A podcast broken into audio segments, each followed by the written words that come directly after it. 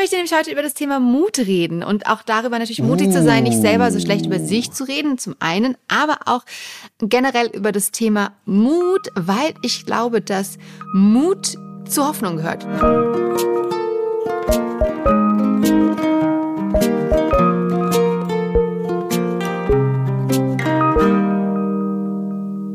Hallo, wie schön, dass ihr da seid bei eurem vielleicht Lieblingspodcast Hallo Hoffnung. Äh, der Podcast, der ähm, ja ab und zu in den weiten Feldern des Lebens versucht, die Hoffnung zu finden, das vierblättrige Kleeblatt. Und ich bin gespannt, ob wir heute eins finden. Mein Name ist Christiane Stenger. Ich bin eine sehr schlechte Metapherkreierin, aber auch Autorin und Gedächtnistrainerin und freue mich, dass Finn vielleicht auch da ist. Hallo Finn. Finn ist auch da in den weiten Feldern des Lebens als Texter und Autor, der in Berlin wohnt und sagt, liebe Menschen, die ihr das ihr hört, wenn euch dieser Podcast tatsächlich gefällt, sagt das gerne auch an Leute weiter. Wir sagen das normalerweise immer am Ende der Show. Heute mache ich es mal am Anfang, weil ich dachte, da könnte dann so eine drei Fragezeichen Telefonlawine draus werden. Wahnsinn. Und diese Metapher möchte ich jetzt nicht erklären. If you know, you know. Wie schön. Ähm, ja, das, da warst du ja auch direkt, da warst du auch direkt ein bisschen äh, mutig am Anfang, das einmal mal äh, am Anfang dieses Podcasts unterzubringen. Und äh, ist wahrscheinlich eine schlechte Überleitung, die schlechteste Überleitung, die ich je gemacht habe. Aber ich möchte heute. Du machst dich immer selber so fertig. Du musst mehr, das, nee, das gefällt aber, mir nicht. Du ja, musst du immer, hast vollkommen immer, wenn du was Negatives sagst, immer was Positives sagen. Das war nämlich die beste Überleitung, egal was jetzt kommt. ähm, ich möchte nämlich heute über das Thema Mut reden und auch darüber natürlich mutig uh. zu sein, nicht selber so schlecht über sich zu reden, zum einen, aber auch generell über das Thema Mut, weil ich glaube, dass Mut zur Hoffnung gehört, dass die eigentlich so ein kleines äh, Geschwisterpärchen sind, die, die zusammengehören oder auch wie Tick, Trick und Track oder äh, Joko und Klaas. Ähm, und warum möchte ich dir äh, heute möchte ich dir heute erzählen? Ja, sehr gut. Bin ich gespannt, was, ob Hoffnung eher Joko oder eher Klaas ist. Ja, das werden wir vielleicht herausfinden und eruieren. Meine Frage an dieser Stelle, was war denn das Mutigste, was du je im Leben gemacht hast, Finn? Das ist eine ganz heim, heimlich blöde Frage. Ja, aber fällt dir irgendwas ein oder sagst du, du möchtest da nicht drüber sprechen? Ich weiß, das ist immer so, das hängt ja auch, ich glaube, sehr von der Tageslaune ab, was man in diesem Moment als mutig bezeichnet. Mhm. Weil so, ich hatte mal Flugangst und bin geflogen und fand das super mutig und würde heutzutage aber sagen, das war ja gar nicht mutig. Ich war mal in so einem Fahrgeschäft, das dich in den Himmel schießt. Mhm. Und das fand ich auch sehr mutig. Das auch weil mutig? ich tatsächlich mhm. panische Angst hatte, plötzlich in diesem Ding zu sitzen. Und äh, bin aber sitzen geblieben und hab's auch überlebt. Okay, das Problem das, am Mut ist, wenn mhm. man was tut und denkt, man stirbt dann daran und dann nicht daran stirbt, ist das danach immer eventuell gar nicht so mutig gewesen. Aber spannend, wie du Mut einkategorierst oder sowas oder damit verbindest. Also es ist etwas, wo, wo du in einer gefährlichen, brenzlichen Situation bist, wie in einem Fahrgeschäft oder einem Flugzeug, was potenziell deinem Körper wehtun könnte. Ich, könnte. ich möchte aber auch mehr auf die Mut raus, vielleicht auch äh, in der Sprache, wo man etwas erzählt oder sagt, was man als mutig empfindet. Gibt's mm. da irgendwas? Achso, ich habe natürlich also an mutig gedacht, wo mein Gehirn mir sagt, du stirbst gleich. Genau, genau, genau. vollkommen klar ist, dass ich nicht hatte. Auch Mut hat ähm, viele Gesichter. eins ist Joko, eins ist Klaas. Es ist ähm, auch mutig, dass man Dinge gesagt hat. Das mhm. ist so, das ist natürlich so ganz viel so, ich war mal an einer Bar und hab dann so Getränke bestellt, aber in so einem Event. Space, mhm. also nicht irgendwie, ne? Und dann stand so jemand neben mir und hat dann irgendwie äh, das Wort Schwuchtel als Beleidigung benutzt. Mhm. Und dann habe ich so zu ihm so geguckt und weiß noch, dass ich so gezögert habe und dann so gesagt habe, du weißt schon, dass ich auch schwul bin oder so, ne? Mhm. Der hat sich dann auf dem Fahrstuhl auf der Fahrt nach oben sehr viel entschuldigt dafür. Ich fand mich in dem Moment super mutig. Voll. Weil es diesen Moment gab, wo ich gedacht habe, sage ich jetzt überhaupt was dazu?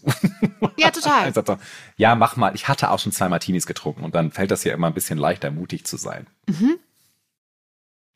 Äh, super, super gut. Ähm, eine sehr gute Situation. Und äh, ich, ich, also Keine sehr gute Situation, eine schlimme Scheißsituation. Nein, nein, nein, aber ich meine, eine gute Situation für Mut, für Mut, dass du, dass du so mutig warst, das ähm, zu benennen und auszusprechen. Also sagen, es ist ein Beispiel für Mut gewesen, dass ich das gemacht habe. Natürlich, auf jeden Fall. Okay. Also gerade so in gesellschaftlichen Situationen ist es, glaube ich, oft total schwierig, mutig zu sein, weil wir ja so ein ganz dringendes Grundbedürfnis haben, sozial anerkannt zu werden. Ne? Wir müssen ja evolutionsmäßig auch, mussten wir früher zu unserer Gruppe mit wahrscheinlich so 150 Leuten gehören und wenn die uns nicht mehr gemocht haben, weil wir irgendwas Doofes gesagt haben, dann sind wir ja Gefahr gelaufen, einfach aus dieser Gruppe ausgeschlossen zu werden, was dann ja wahrscheinlich den Tod bedeutet hat, weil alleine so in, in der Steppe oder Wildnis klarzukommen oder in der Höhle äh, mit dem Säbelzahntiger vor der Tür ist wahrscheinlich nicht so einfach. Genau, wir haben noch nie einen Podcast gehabt, wo es uns sehr so ums Leben ging die ganze Zeit. wir haben bis jetzt ist unser Leben sehr oft in Gefahr gewesen in den ersten fünf Minuten dieser, dieses Podcasts. Finde ich gut. Ja, ah, genau. Und jetzt, ich hole ein bisschen auf, worauf ich hinaus möchte. Äh, und dazu möchte ich eine kleine äh, Mini-Geschichte erzählen, was ähm, mir nämlich letzte Woche widerfahren ist oder geschehen ist oder was ich erlebt habe. Ähm, wie ihr alle wisst, darüber haben Finn und ich auch schon mal gesprochen, ähm, habe ich mal vor zwei Jahren mit Freunden und Bekannten einen Verein gegründet, der heißt 10.3 hm. und wir setzen uns für die Werte des Grundgesetzes ein und ich bin ganz freudig und glücklich, dass Finn jetzt auch Teil unseres Teams ist und es sehr bereichert.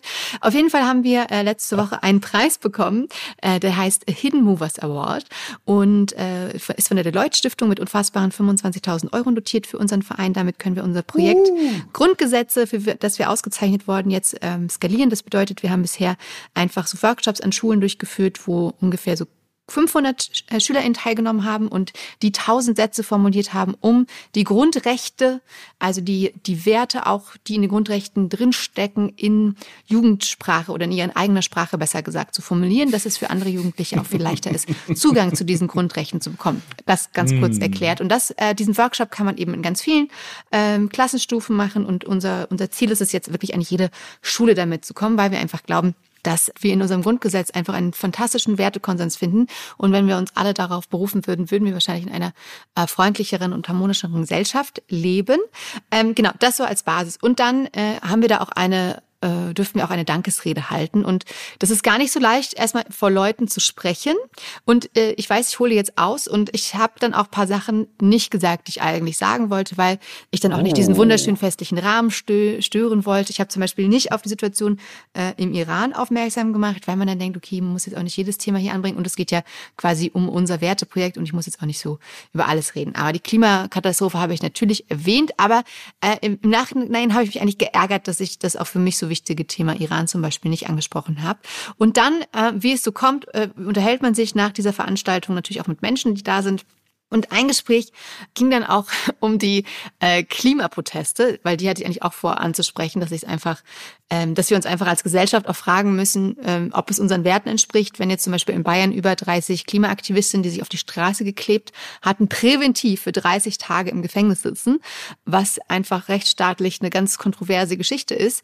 Und ähm, genau, auf jeden Fall kamen wir auch durch diese Klimaproteste auf ähm, das Thema Klimakatastrophe.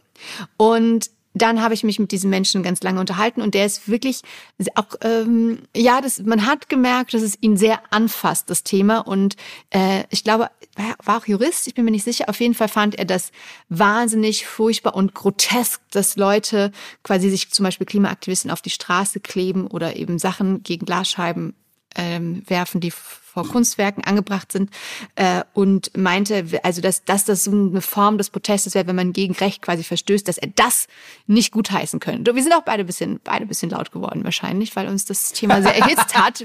Ah, ich kann es mir vorstellen. Ähm, genau, wir sind dann irgendwann später wieder auf den Wertekonsens und ähm, respektvolle Kommunikation zurückgekehrt.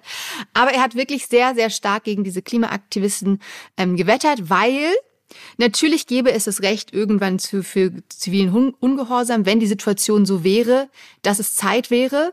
Aber es würde nicht, also, aber die Klimaaktivisten hätten nicht das Recht zu entscheiden, wann der Punkt erreicht wäre, wann man sich quasi auf die Straße kleben darf, weil das dann gerechtfertigter Protest ist, weil die Situation so krass ist, dass es eben extremere Maßnahmen erfordert, ähm, die den Staat herausfordern. Und dann äh, drehten wir uns, äh, wir drehten uns nicht im Kreis, aber er meinte wirklich, also sehr laut, dass das wirklich, also dass er das nicht nachvollziehen kann, dass das wirklich das Absurdeste ist. Und genau, wenn die diesen Zeitpunkt bestimmen können, dann könnte ja jeder den Zeitpunkt bestimmen, wo es für ihn, wenn es eine Meinung ist, zu extrem wird. Also er hat es scharf verurteilt, diese Proteste, sehr, sehr scharf, mm. ähm, weil er auch dann meinte, dann ist eine Argumentation, die ich sehr oft höre, ähm, das war ein bisschen äh, ähm, jemand aus der älteren Generation, ähm, dass ihnen der of Rome damals ja schon gesagt hat, die Welt geht unter und dann wären die Wälder mal abgestorben. Und so oft ist der Weltuntergang quasi schon vorhergesagt worden äh, und da nicht eingetreten und das wäre jetzt ja auch nicht so. Und dann hat er das damit argumentiert, dass das ja alles der Wahnsinn war und auch die Argumentation, die ich auch sehr oft höre, äh, wenn es um das Thema Klimakatastrophe geht. Wenn, was bringt es denn, wenn Deutschland was tut, äh, wenn in China jetzt noch irgendwie sechs Kohlekraftwerke gebaut werden? Das macht doch alles gar keinen Sinn. So. Also die ganze, also das, äh, aber mit dem Ausgang seiner Argumentationskette, dass es also auf jeden Fall für den Protest keine Legitimation in diesem Moment geben würde. Und dann, äh, genau, bringt jeder eben seine Argumente an, wie das ist. Und am Ende sagt er dann aber, und das, äh, da muss man schon, finde ich, eine hohe äh, kognitive Dissonanz äh, für aufbringen, dass er ja, also wenn jeder so leben würde wie er, weil er hätte sich in den letzten Jahren wahnsinnig eingeschränkt, würde weniger Fleisch essen, nicht mehr fliegen äh, und eben wahnsinnig auf seinen CO2-Ausdruck achten und insgeheim würde er auch glauben, dass es ja jetzt schon viel zu spät ist, was dagegen zu tun. Hä? Oh. Und dann dachte ich mir, Wow. Mm, oh, wow. I love it. Das, äh, das musst du erstmal auf, aushalten. Also, aber ne, weil er sagt ja quasi, ist es noch keine Leg Legitimation da, andere Bürger in, in ihrem Alltag zu stören und zu behindern, indem man sie zum Beispiel auf die Straße klebt. Aber gleichzeitig glaubt er, dass es ja schon zu spät ist. Aber der Punkt, wo man Aktivismus so in der Form machen sollte, ist auf jeden Fall noch nicht erreicht. Also es war nicht so ganz konsistent, die Argumentation. Und dann ähm, habe ich aber auch gemerkt, dass, dass sich natürlich viele dann so in der ähnlichen, in ihrer Bubble befinden ne? und auch dich gegenseitig immer das Gleiche zu erzählen. Ne? Also ich kenne die Argumente, was es bringt doch nichts wir in Deutschland. Zum Beispiel. Genau, wir sind auch in unserer Bubble und wir bestätigen uns gegenseitig. Und erzählen uns immer das Gleiche. Ja. Genau, voll. Aber das ist ja aber, und das ist aber ja das Ding, wir erzählen uns ja auch immer das Gleiche, weil wir uns gefunden haben, um uns das Gleiche erzählen. Und oh, da fordert es ja. keinen Mut. Ja, also ich muss jetzt, wenn ich sage, oh Gott, ich glaube, es steht nicht so richtig gut äh, mit dem Klima äh, und der Klimakatastrophe und der Zukunft der Menschheit, dann weiß ich, da brauche ich keinen Mut, weil ich weiß, ah, du siehst das ähnlich. Ja, und ja. ich äh, laber ja auch schon seit Jahren meine armen Freunde immer zu mit dem Thema. Da muss ich auch nicht mutig sein. Und äh, ich habe so viel über das Thema geredet, oder ich, da ich einfach der festen Überzeugung bin, dass wir gerade wirklich einfach die Zukunft unserer Kinder und Kindeskinder stark gefährden, ähm, ist es auch für mich nicht so leicht mutig zu sein. Aber darüber auf so einer Bühne zu reden, war für mich schon wieder eine große Herausforderung. Und ich glaube nämlich, wenn zum Beispiel alleine, wenn es um das Thema Teilen auf Social Media geht, ne? Ähm, zum Beispiel oder einfach. Also du meinst Posts teilen. Posts teilen, genau. Ja, oder okay. einfach ähm, sich zu bekennen, dass einem, dass einem das Thema wichtig ist und so. Ähm, dadurch, dass ich das jetzt schon so lange mache und gefühlt alle jede Woche ganz viele Stories, in meinen Stories so Klimathemen zu finden sind, habe ich damit gar kein Problem. Und ähm, ich glaube auch die meisten, ehrlich gesagt, klicken da einfach wahrscheinlich drüber hinweg. Aber das ist, glaube ich, so für ganz, ganz viele erstmal ganz, ganz viel Mut brauchen würde, selbst wenn man sich schon mit dem Thema beschäftigt, dass dann so im Freundeskreis anzusprechen oder zu verteidigen oder einfach was darüber zu teilen? Oder bin ich da auf einem falschen Fährte? Was das ist jetzt die Frage, die du hast. Nach meinem Monolog, ja. Ich finde, es war, war sehr viel. Aber hast du dich mit denen jetzt so im Privaten beim Cocktailempfang gestritten oder auf einer Bühne gestritten? Nein, nein, nein, beim privaten Cocktailempfang. Okay, also privater Cocktailempfang, offizieller Cocktailempfang. Offizieller Cocktailempfang, ja, genau. ich finde das, ich finde das alles sehr aufregend, was du gesagt hast, weil er hat natürlich vollkommen recht, dass diese Proteste total grotesk sind. Weil es hat ja was total Groteskes, dass Leute sich irgendwie auf die Straße festkleben. Mhm. Ich finde es dann immer aufregend, wenn Leute sagen, diese Proteste stören mich und so sollte es nicht sein. Und ich denke mir, ist das, das ist, ist das nicht die Grundaufgabe von Protesten, dich zu stören? Genau. Also, Unser Bundeskanzler Herr Scholz hat ja auch angemerkt. der dich stört, ist dann so, denke ich so was, da muss man ja nicht protestieren, wenn es nicht stört. Richtig, genau. Ah, genau, Herr Scholz hat ja aber auch gefordert, dass es doch bitte nicht so, so anstrengende und nervige Proteste sein sollen, wenn man so schon so protestieren möchte. Ja, das ist was, was, was fällt dir ein, mich daran zu erinnern, dass es ist, wie es ist. Ich finde aber auch diese Gleichzeitigkeit immer wieder super interessant zu sagen, ne? Es wird schon alles irgendwie ganz okay werden und es ist sowieso schon zu spät. Das ist eine, das passiert sehr, sehr häufig. Mhm. Aber es ist natürlich inzwischen tatsächlich so, dass man eigentlich sehr oft sagen müsste, das solltest du aber eigentlich nicht tun. Wie meinst du jetzt in welchem Kontext? Um deine Frage zu beantworten, ist es, es ist natürlich schwierig, wenn man, wenn man ich, ich ertappe mich dabei, wie ich dann teilweise so TikTok-Videos gucke. Mhm. Und es gibt so ganz viele TikTok-Videos, die ich sehr, sehr gerne gucke, wo Leute so kleine Plastiksachen, kleine Plastikspielzeuge auspacken. Mhm. Und inzwischen denke ich mir jedes Mal, das hätte gar nicht produziert werden sollen. Das jedes Video Mal, oder die Plastiksachen? So die Plastiksachen. Mhm Also jedes Mal denke ich so, auch dieses Unboxing-Video für deinen neuen Katzenbaum, Katzenkratzbaum, das hättest du auch so nicht, nicht, nicht, ne, es hätte nicht produziert werden sollen, du hättest es auch nicht kaufen sollen. Und inzwischen merke ich, dass da natürlich so eine gewisse, auch wenn es um, wenn es um so Freunde geht, im Freundeskreis. Ich weiß noch, wie du mich zurecht gewesen hast, weil ich mal Fleischsalat gegessen habe. Ja. Mhm. Nicht mehr geil, dass ich im Freundeskreis inzwischen so denke, so, ja, aber ich mache mir jetzt schon Sorgen in der Art und Weise, wie du dein Leben lebst. weil, weil da halt so Dinge passieren, wo ich halt denke, das ist extrem problematisch. Das ist jetzt sehr, sehr falsch und doof formuliert. Aber es gehört natürlich super viel Mut dazu, um darauf läuft es ja hinaus, darauf hinzuweisen, dass wir alle mehr oder weniger die ganze Zeit ziemlich dämliche Entscheidungen treffen, wenn wir weiter als Menschen vernünftig auf dieser Erde leben wollen. Ja. Also, ja, es braucht Mut, sich dazu zu bekennen, weil dieses Bekennen halt immer eine Konsequenz hat. Und die Konsequenz ist halt zu benennen, wir sollten gewisse Dinge nicht mehr tun oder wir sollten andere Dinge eher tun. Ja, genau. Und das ist in der freundlichen, gehobenen Gesellschaft extrem kritisch, weil es heißt dann heißt, ich finde es problematisch, dass du jeden Tag ein Steak isst. oder ich finde es problematisch, dass du Skiurlaub machst oder so. Mhm.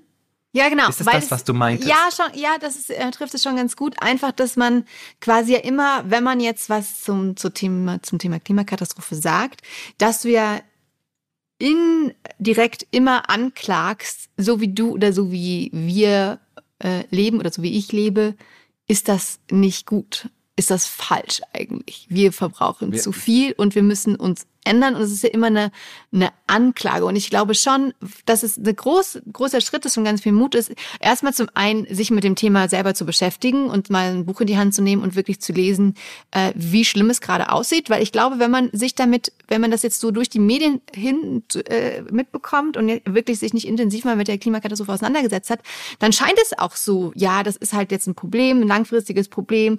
Wir müssen auf jeden Fall dekarbonisieren und so, also wir müssen aus dem CO2 raus raus. Aber auch auf dieser Preisverleihung war das eher als langfristiges Ziel benannt. Ne? Also schon, wir wissen, haben das schon verstanden und die Katastrophe oder die, die Lage ist ernst, aber jetzt regeln wir erstmal ähm, das Business und unsere Kunden und Kundinnen freuen sich immer noch über schneller, höher, weiter und bessere Zahlen und mehr Wachstum. Aber langfristig werden wir dann uns auch damit beschäftigen und wir haben es auf dem Schirm. Aber so eine Dringlichkeit sieht man da nicht. Und man ist ja auch total nervtötend, wenn man darauf besteht. Wahrscheinlich, wenn man, äh, wenn man uns nur hört, nerven wir auch die ganze Zeit. Weil wir sagen, es ist echt schlimm und doof und wir müssen eigentlich alle was tun. Und deswegen ist zum einen der erste Schritt der Mut schon mal zu sagen, okay, ich befasse mich überhaupt mit dem Thema. Ich schaue nicht weg. Ich schaue jetzt dahin und informiere mich, wie ist denn die Ist-Situation.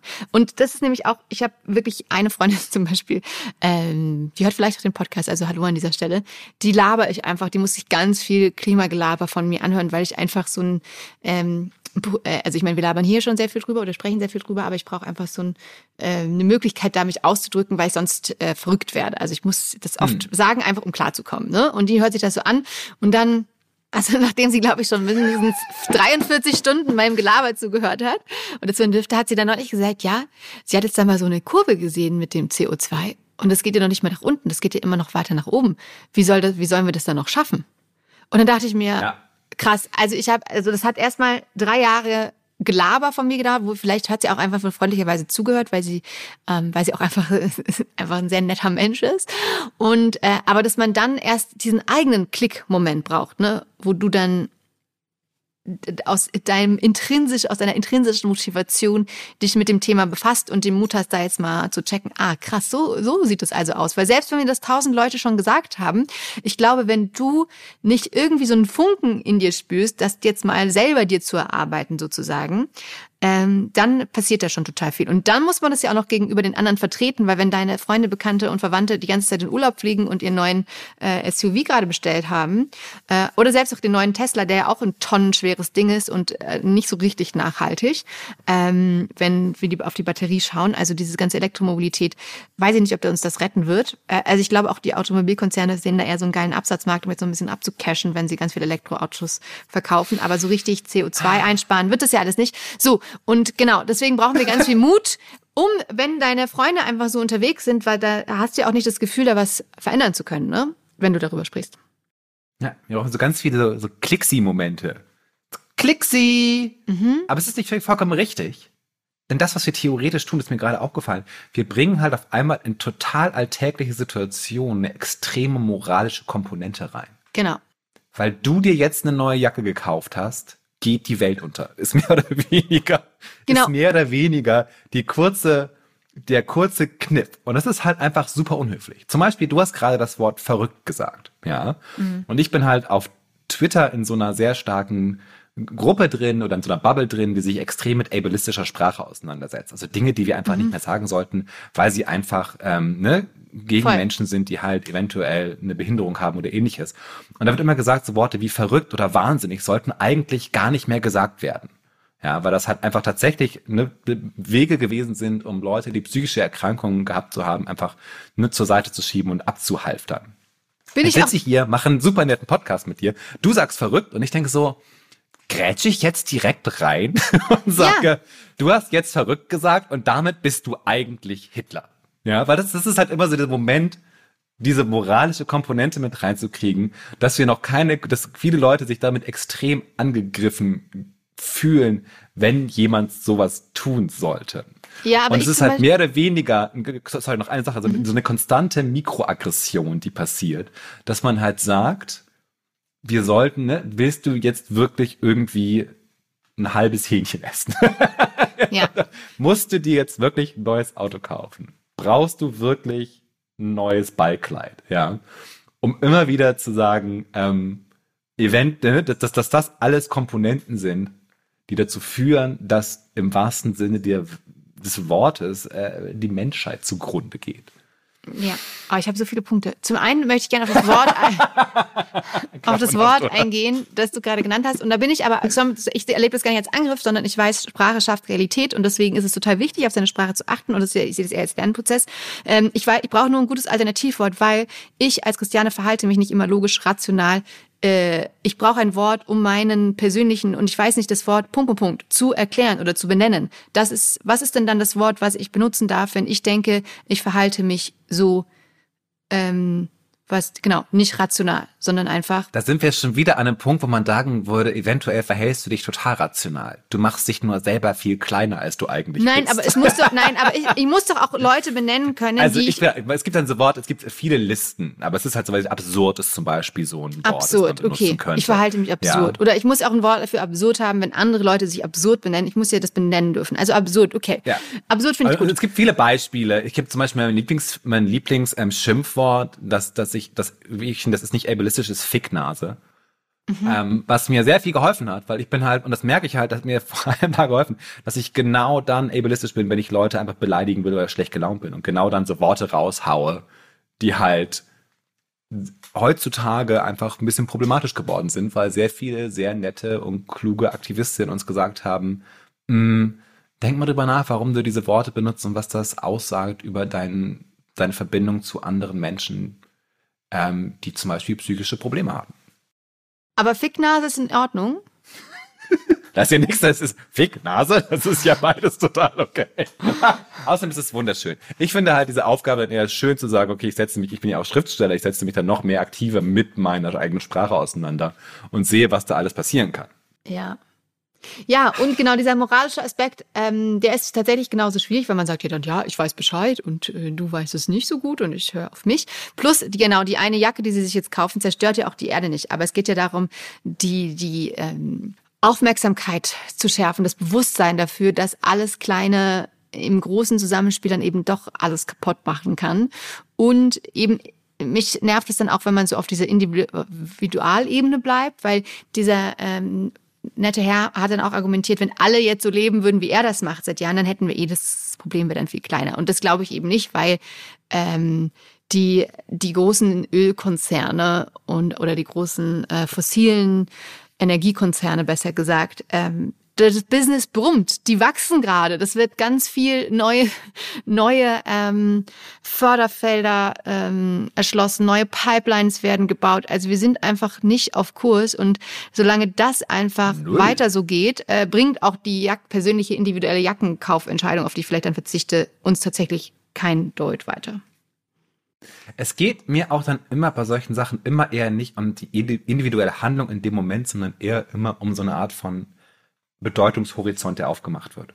Und mir ist total klar, dass Leute diesen Podcast hören können und total ausrasten. sagen so, wir wollen alles verbieten. Und wir sagen, nee, wir wollen nur, dass wir zumindest nicht mehr weggucken, sondern uns halt ein bisschen unserer Verantwortung gegenüber den kommenden Generationen im Klaren werden. Und das bedeutet halt, so wie ich mich heute verhalte, wen ich wähle, wo ich in Urlaub fahre, wie ich mich ernähre, spielt eine geringfügige Teil ähm, bei der Frage, wie es gut unseren Enkelkindern gehen wird. Jetzt nicht meinen, weil ich keine Kinder haben werde, aber halt, ne? Ich habe Freunde, die haben Kinder. Mhm. Und die wollen ja auch Kinder haben und Oma werden und Weiß so. ich nicht. Vielleicht ist das einfach kein Trend mehr. Das würde ich anzweifeln. Auf jeden Fall, um nochmal auf dieses Mut, auf diese Mutgeschichte ähm, zurückzukommen. Ich glaube, es ist wirklich ähm, Mut ist auch ein Thema, das total wichtig ist, wenn wir diese Klimakatastrophe lösen möchten. Denn zumindest die Aktivistinnen, die sich auf die Straße kleben, weil sie keinen anderen Ausweg mehr sehen, außer die Gesellschaft in dieser Form des Protests darauf aufmerksam zu machen, ohne auch dafür gemocht werden zu wollen, äh, erfordert ja auch jede Menge Mut. Auch Sachen in ein Museum zu schmeißen erfordert Mut und dann noch deine Rede dahinterher zu halten. Ähm, deswegen finde ich das gar nicht so ähm, uninteressant, zu dieses, dieses wichtige Thema Mut ein bisschen näher zu beachten und dass uns vielleicht äh, allgemein noch der Mut fehlt, diese Krise zu lösen. Es braucht Mut, um die Leute darauf hinzuweisen, dass Soylent Green aus Menschen besteht. Ja. ähm, ja, aber es ist natürlich total richtig zu sagen, ähm, ja, es gehört Mut dazu, sich hinzustellen und die Tatsachen, wie sie sind, zu benennen heutzutage. Weil es auf die Art und Weise, wie wir leben, leider so geworden ist, dass die Tatsachen benennen störend ist. Ja. Ja, und in einer Form ja auch mutig ist, weil dir wahrscheinlich, weil du immer mit Ja. ähm, Gegen, Du Gegenrede störst. rechnen musst. Du Genau. bist mutig. Du bist der Ja. Störer. Ja, man Oder die dass dir Störerin. wehgetan wird. Ja. Ja. Wunderbar. Ja, aber es gibt Hoffnung, weil Grauenhaft. es, glaube ich, immer mehr mutige Menschen gibt, doch, die sich trauen, auf Demos zu gehen, die sich trauen, Sachen zu teilen.